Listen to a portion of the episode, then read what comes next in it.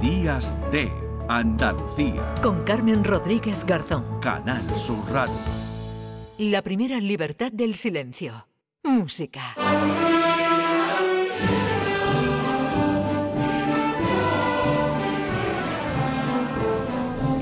Diez minutos para las 10 de la mañana. Saludamos ya a nuestro querido José Manuel Gil de Galvez. ¿Qué tal? Muy buenos días. Buenos días, Carmen. Bueno, maestro, hoy nos traes a un albaceteño, pero que tiene vinculación con Jerez de la Frontera, ¿verdad? Exactamente, vamos a hacerle un guiño a los jerezanos que están hoy clausurando su feria del caballo y hay que acordarse de ellos también, que tiene una feria maravillosa. Desde luego que sí. Bueno, este año me queda con las ganas, pero ya el que viene no me la, no me la pierdo. Bueno, de, Jerez o de Albacete viene el protagonista, pero que, estuvo con en Jerez. ¿Quién es? Eh, pues mira, Moisés Davía eh, fue, eh, como bien has dicho, de Chinchilla de Monte Aragón, de Albacete, y representa una de las figuras más importantes de la historia de la música de Jerez del siglo XX junto a Álvarez de Beiveder y Joaquín Villatoro, que son otros dos grandes compositores que hicieron mucho por la ciudad de Jerez, que ya han pasado por estos mm. micrófonos. Y, nos faltaba mm. Moisés Davia, que, fue mm, director de la banda de Jerez mucho tiempo. Pero te, voy a contar una mijita así, te voy a glosar la, biografía eh, rápidamente. Mira, en el 1940 se va a Madrid porque entra en la banda del Ejército del Aire y aprovecha y estudia en el conservatorio. Pero es que en el conservatorio le dan clase de composición, en aquel momento había gente muy, muy buena, como Jesús Guridi, Julio Gómez, Conrado del Campo, la gente que, que conoce a los compositores españoles saben que estamos hablando de primerísimo espada. Y también se forma en dirección de orquesta con el, con el director Wolfgang Wanheim de la Orquesta Mozart de Berlín. O sea, estamos, ah. estuvo en buenas manos. Sí, eh, sí, eh, tuvo buenos maestros. Efectivamente. Cuando empieza su carrera profesional, se va a Galicia, ¿de acuerdo? Allí está ah. en Orense, luego Santiago de Compostela, llega a Jerez en el año 1955 y luego ya en el 62 se va a Alicante, a, a Crevillente, ¿de ah. acuerdo? Donde establece su vida de forma definitiva y allí funda también, por ejemplo, la Coral Crevillentina, que dio un montón de conciertos por toda España. Te he sacado un, corte que vamos a oír ahora, dirigiendo él mismo a esta, a esta coral, en, un vídeo maravilloso que está en YouTube de Televisión Española de este tiempo, ah. eh, mm, que cantan una, una composición suya.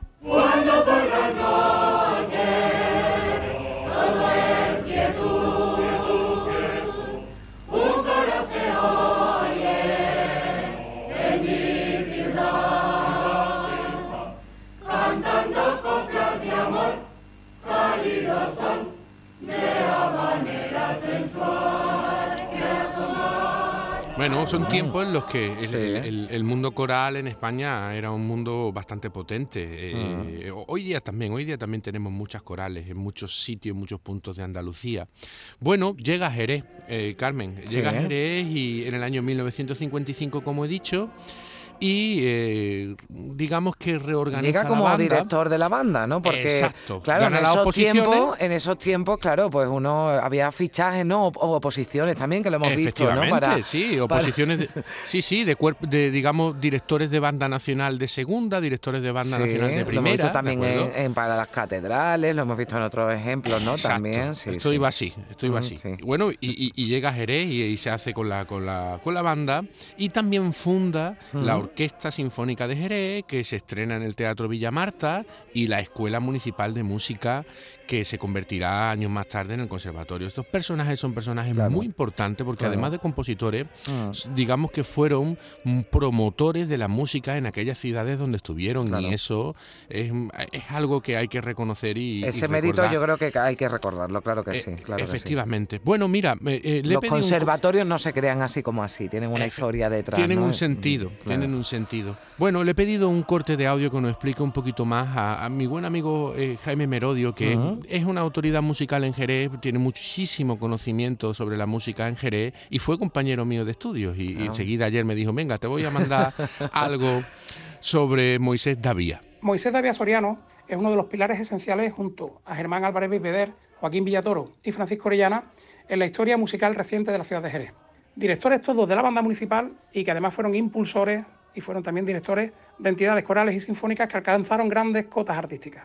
Moisés Davia en particular escribió el himno para la vendimia jerezana, que es tocado anualmente en la Pisa de la Uva, y es autor también de una de las marchas más distintivas de la Semana Santa de Jerezana, que es de.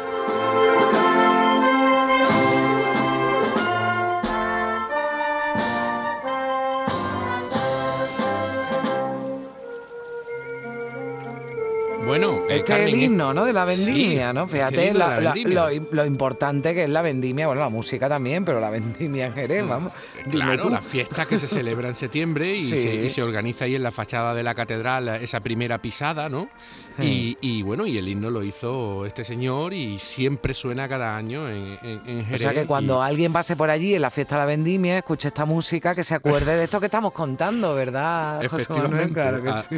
así es. Bueno, mira, en Jerez lo tratan muy bien, lo hacen Ah. académico numerario de la Academia Jerezana de San Dionisio, caballero de la Orden de Tío Pepe, y para Jerez le dedica un montón de piezas. Eh, El himno de la Orquesta y Coro de Jerez, Uva de Jerez, este himno de la Vendimia, Caballero Ah. Andaluz, hace un par de marchas procesionales. Coronación de Espinas, eh, años más tarde hace Paz y Aflicción, para la Hermandad de Coronación de Espinas, que resulta Ah. que él, eh, eh, fíjate tú, que donó su batuta a esta hermandad Ah, sí. y en algunas ocasiones ha salido procesionada a los pies de, de- de la Virgen para...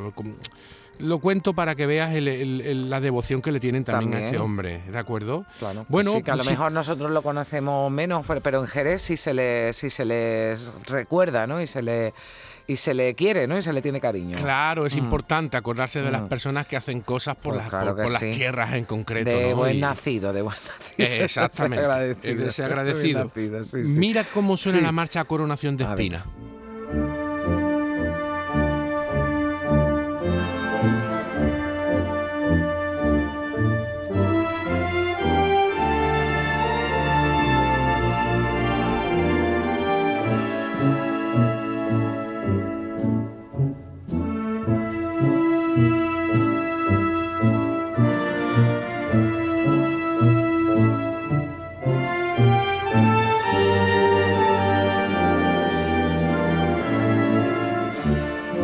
También cuando escuchen esta eh, bueno pues esta música, ¿no? Eh, sepan que también es obra de, de Moisés Davía y de esa vinculación, ¿no? Que hoy estamos trayendo aquí que, que tenía, ¿no? Y que sigue teniendo con, con Jerez, José Manuel. Exactamente, con Jerez y Ah. en este caso en concreto con la Hermandad de Coronación de Espinas, que seguro que van a escuchar las podcasts y le vamos a enviar aquí un saludo muy grande. Claro que sí.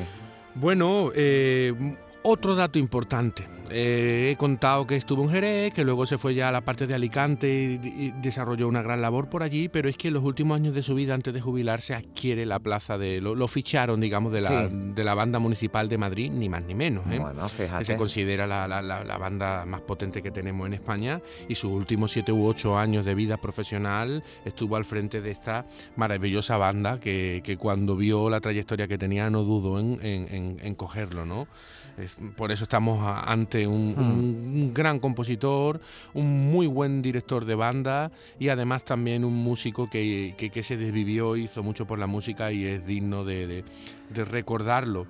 Bueno, Bueno, nos vamos a despedir ya, que nos queda un minutito, José Manuel. Mira, ¿Con qué nos sí, despedimos? A ver, mira, ¿esto qué suena? ¿Qué es? Eh, eh, ah, no vamos a ir con Álvarez de Beiveder para recordar a, a- Ah, a. Jerez, eh, a recordar esta, eh, la fiesta de la vendimia, a recordar la feria del caballo, todo lo que sucede allí. Yo le tengo un especial cariño porque estoy trabajando también en la Universidad de Cádiz paso mucho por allí. Ah. Y esta pieza se llama Los Campos de Jerez, ¿de acuerdo? Pues. Eh, eh, no hace falta a los andaluces que le explique qué son los campos de Jerez, ¿no? Eso que, que, digamos, eh, donde termina la sierra de los Alcornocales Mm. y ya llega todo eso hasta Jerez, ¿no? Y después de Jerez hasta Sevilla, toda esa parte maravillosa, ¿no?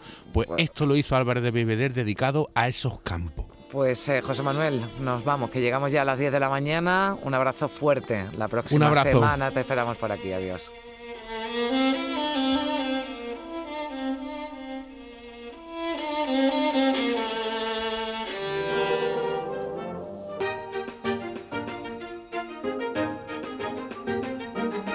En Canal Sur Radio, Días de Andalucía, con Carmen Rodríguez Garzón.